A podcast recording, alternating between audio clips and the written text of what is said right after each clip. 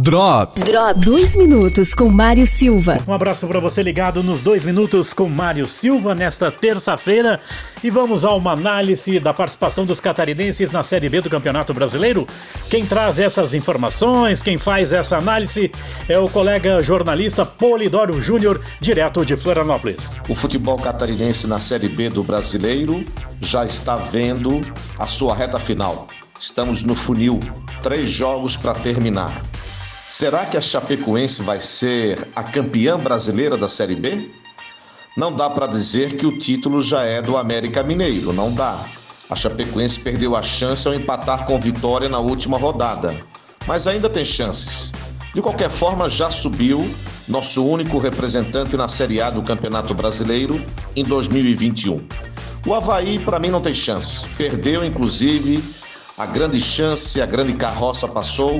No clássico, quando se deu mal, estavam preocupados mais com salários atrasados. O Havaí não paga desde outubro do ano passado. Os jogadores não veem um real do Havaí Futebol Clube.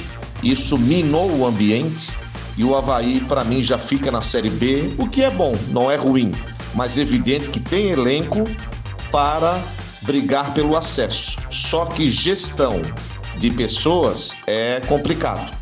E aí com o jogador não se atrasa, pelo menos não se promete.